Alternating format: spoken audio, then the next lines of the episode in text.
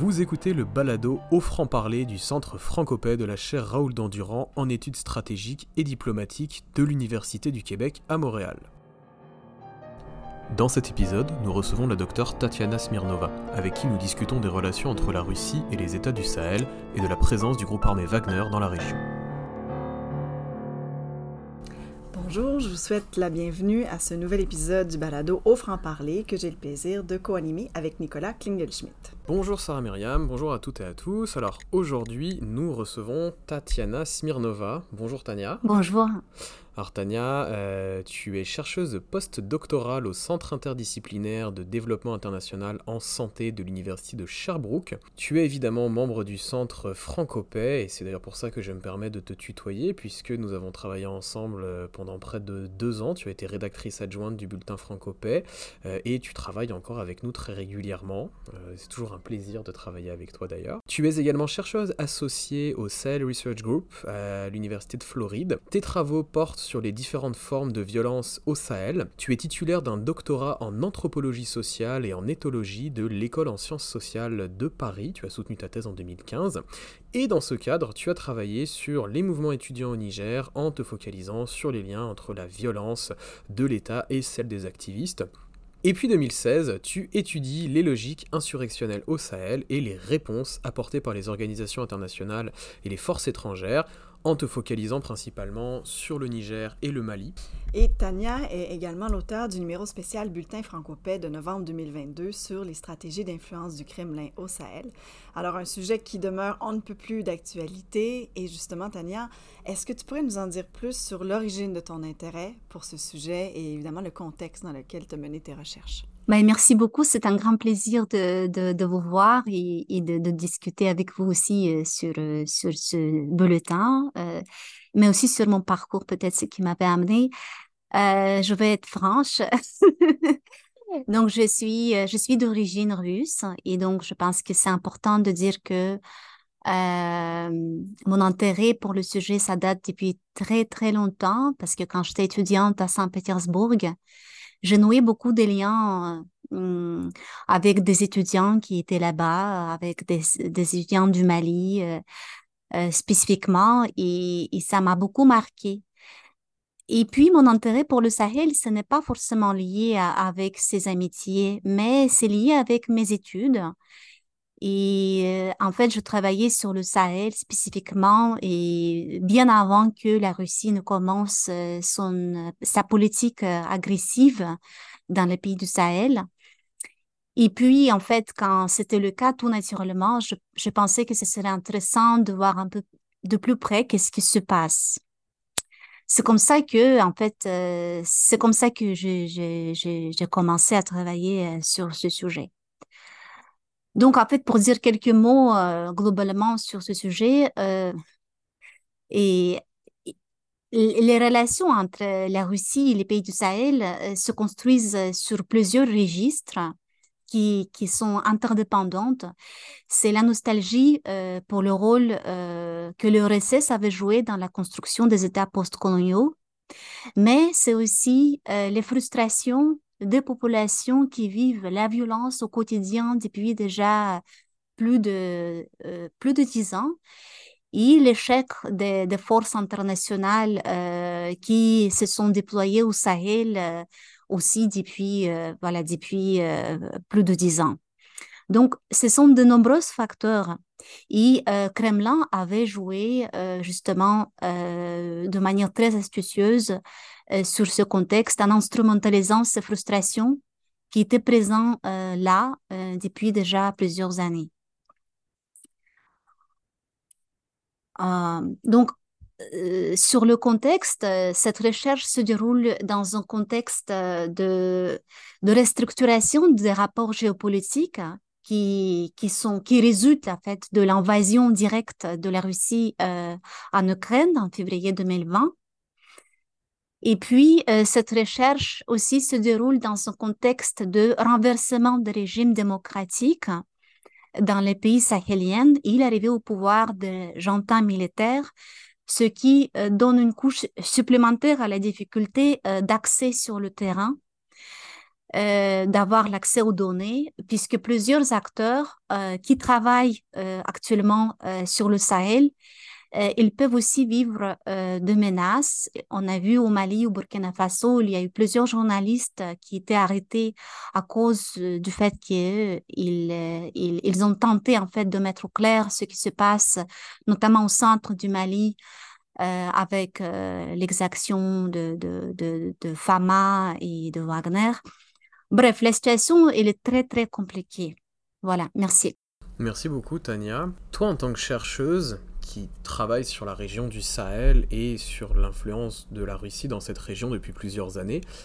Qu'est-ce qui t'a le plus marqué ou qu'est-ce qui t'a le plus surpris pendant tes recherches?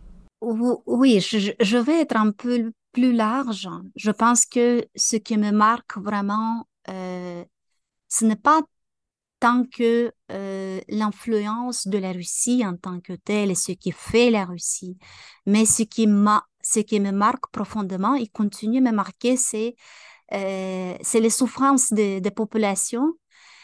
Il y a des milliers, de, des, milliers, des millions de déplacés au Sahel. Et en fait, cette situation, ça dure déjà plus de 10 ans. Il y a des enfants qui étaient nés en 2012, ils ont maintenant 10 ans. Donc, en fait, on va avoir bientôt toute une génération des adolescents qui ne connaissent pas autre chose, qui ne connaissent que la guerre. Et donc, euh, ça me manque, euh, ça me marque beaucoup. Euh, je pense aussi que on est en train de vivre un moment quelque part historique de transformation d'un paradigme géopolitique sahélien. Et je pense que même avec la fin de la guerre en Ukraine et la victoire, j'espère, la victoire de l'Ukraine, tout ça, ça va pas modifier profondément la dynamique, les dynamiques qui se sont mises en place au Sahel parce que les pays comme la Chine, la Turquie et les pays du Moyen-Orient vont continuer à prendre leur place. Donc, mais la véritable question que je me pose et continue à me, euh, tracasser, c'est euh, dans quelle mesure ce changement de partenariat va vraiment changer le mode de gouvernance locale euh, qui, qui, est marqué par la distribution non équitable des ressources. Voilà. Alors, on l'a dit, tu as été l'auteur euh, d'un texte dans le numéro, euh, dans le bulletin de Francopais de novembre 2022. Beaucoup de choses se sont passées depuis un an. Est-ce que tu peux nous en dire plus sur euh, la façon dont le sujet a évolué? Qu'est-ce qui a changé par rapport à ce que tu as écrit l'année dernière? OK, merci beaucoup pour la question. Beaucoup a changé depuis l'apparition de ce numéro du bulletin. Euh, globalement, ce qui a changé, c'est euh, le niveau de violence euh, au Sahel et la nature de, la violence au Mali. parce que on a noté que l'État islamique avait bien profité du départ des forces françaises pour s'imposer dans plusieurs régions dans le combat contre Wagner et contre Génime. Donc, un autre élément, euh, nouveau élément, c'est la mort de Prigogine et tout ce que cela amène et continue à amener euh, dans le sens de la restructuration euh, de Wagner. On voit que Kremlin tente de récupérer en fait cet empire de, de Wagner, l'empire de Prigogine, et ce n'est pas encore très clair, en fait, euh, comment, dans quelle modalité ça va se passer. On a vu les visites de vice-ministres de défense euh, russes dans les pays au Sahel. On a vu qu'il y a des contacts, euh, de plusieurs contacts qui se font pour peut-être rassurer ces gens militaires qui s'appuient sur, sur Wagner, pour les rassurer de la présence continue de la Russie. Euh, mais ce n'est pas très clair non plus comment est-ce que la Russie va continuer à opérer euh, sur le plan militaire parce qu'on voit très bien que euh, la guerre avec l'Ukraine continue, il y a un besoin important de plus en plus d'armes. la Russie était considérée comme l'un des principaux en fait exporteurs d'armes au Sahel. Euh, donc, on ne sait pas trop comment est-ce que ça va continuer avec euh, la guerre en Ukraine. Et puis, la Russie aussi a besoin d'hommes, d'hommes en fait, pour combattre en Ukraine. Donc, euh, on ne sait pas concrètement ce qui va changer sur le plan des modalités de déploiement de, compagnies militaires privées. peu importe son nom, au Sahel. Mais ce que je pense, c'est que la Russie va continuer à être présente euh, d'une manière ou d'une autre, puisque dans la situation en fait désolation dans laquelle elle se trouve, euh, il est primordial euh, pour la Russie de continuer à chercher les, les appuis en Afrique. Et je pense aussi le, ce qui est important de dire par rapport à ce qui est vraiment changé, c'est le coup d'État au Niger du 26 juillet 2023 contribue d'une certaine façon à, euh, à renforcer le narratif euh, de la Russie, euh, comme quoi la Russie se positionne comme une, comme une, comme un allié pour aider les pays d'acquérir la souveraineté, la véritable souveraineté. Et on a vu comment est-ce que les drapeaux de la Russie sont devenus en disons, euh, un, artefact essentiel euh, de la vie quotidienne dans la capitale euh, du Niger. Et même si actuellement la Russie est en train de prendre une position discrète par rapport à ce qui se passe au Niger, on ne peut pas non plus penser que la Russie va laisser cette opportunité pour euh, ne pas jouer euh, sur ce qui s'est passé au Niger euh, avec ce coup d'État. Ok, merci beaucoup Tania. J'aurais une question par rapport à ce que tu viens de dire, puisque tu parlais du narratif de la Russie. Dans ton bulletin, j'avais noté que tu mentionnais une offre de défense que proposait au gouvernement africain, qu'il soit légitime ou euh, issu d'une junte, euh, pour augmenter leur capacité de défense, leur souveraineté et euh, finalement d'apporter de la sécurité dans leur pays. Est-ce que ce narratif, puisque le faciès entre guillemets de la Russie dans ces pays-là était avant tout basé sur Wagner et Prigogine, est-ce qu'il a changé depuis la mort entre guillemets accidentelle de Prigogine ou est-ce que à l'inverse la Russie a pu ben, maintenir finalement sa, ligne de conduite habituelle dans la région? Bah oui, bien sûr, rien n'a changé, absolument rien. Euh, Nicolas, merci pour la question, mais euh, la, Russie continue à s'y euh, de son narratif qui, fait partie de son, de son modus operandi principal dans toute cette stratégie qu'il développe en Afrique. Et la seule euh, chose où on pourrait éventuellement voir des nuances, c'est par rapport au positionnement de, de Poutine vis-à-vis lui-même. On avait vu euh, au niveau en fait de la de, de l'arène euh, politique russe, si on peut encore appeler ça l'arène parce qu'il n'y a plus de lutte dedans. que euh, Poutine essaie de se mettre à distance de, de Prigogine. Il y a eu plusieurs, euh, plusieurs reprises, il y avait des, des discours assez... Euh, on voyait à quel point Poutine il était agacé lui-même, il, il essayait de se mettre à distance. Donc, c'est sur cette nuance-là vis-à-vis Wagner, en fait, l'appellation de Wagner, qu'on pourrait s'attendre des changements. Euh, est-ce que label Wagner va changer ou non, Est-ce qu'ils vont proposer un autre nom de la compagnie comme euh, Redoute, euh, par exemple, ou bien ils vont complètement effacer Wagner? Je dis que euh, les, les, par exemple, en Russie, certains cimetières ou bien les, les gens où les combattants de Wagner ont été euh, enterrés, ils ont été détruits en Russie. Donc, c'est-à-dire que c'est pour dire qu'en Russie, il y a des choses qui se passent vis-à-vis euh, et vis-à-vis Wagner, ce n'est pas du tout clair. Mais euh, le narratif global de la Russie qui se positionne comme un allié des pays africains pour apporter son aide dans la lutte entre guillemets, les, bah, dans la lutte euh, euh, pour la nouvelle souveraineté, euh, son narratif reste intangible. Merci beaucoup, Tania. Est-ce que tu poursuis tes recherches sur ce sujet-là précisément? Est-ce que tu pourrais nous en dire plus, en, fait, sur tes travaux actuels et sur tes prochains projets? Oui.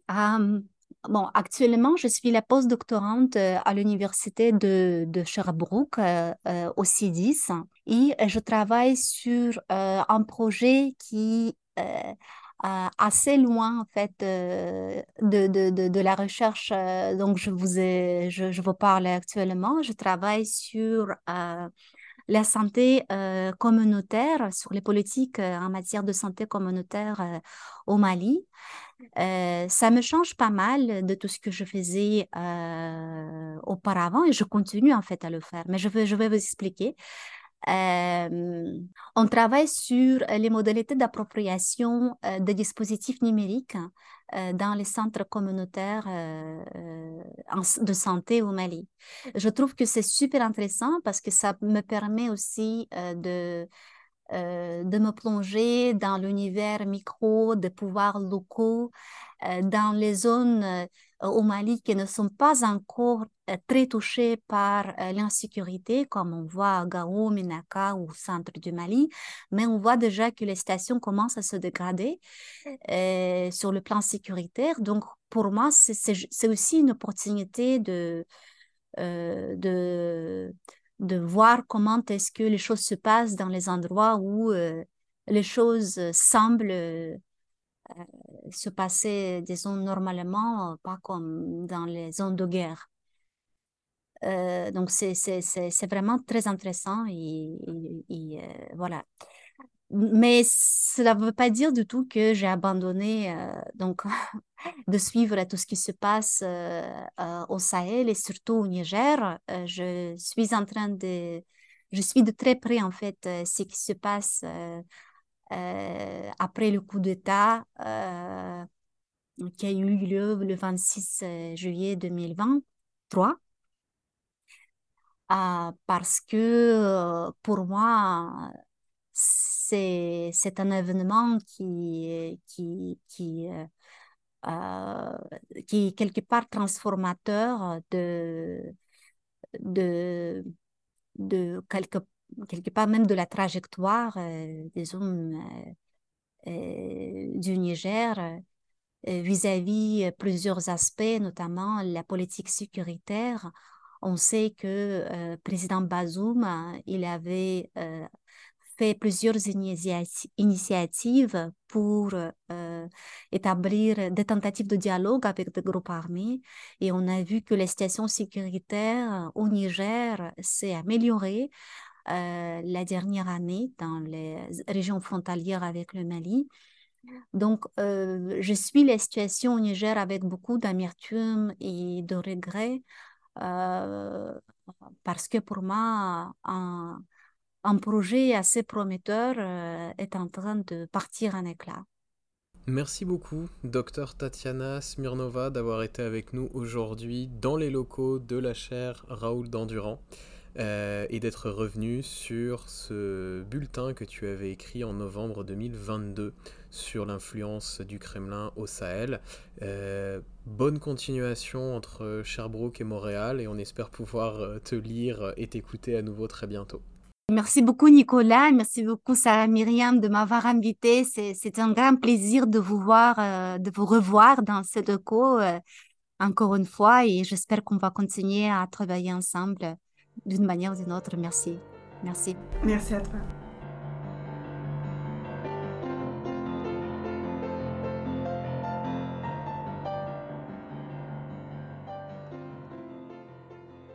Merci d'avoir écouté cet épisode du balado au franc-parler du Centre francopais de la chaire Raoul Dandurand en études stratégiques et diplomatiques de l'Université du Québec à Montréal. Restez à l'affût de nos activités et retrouvez nos bulletins ainsi que les autres épisodes du balado en consultant le site web de la chaire à dandurand.ucam.ca.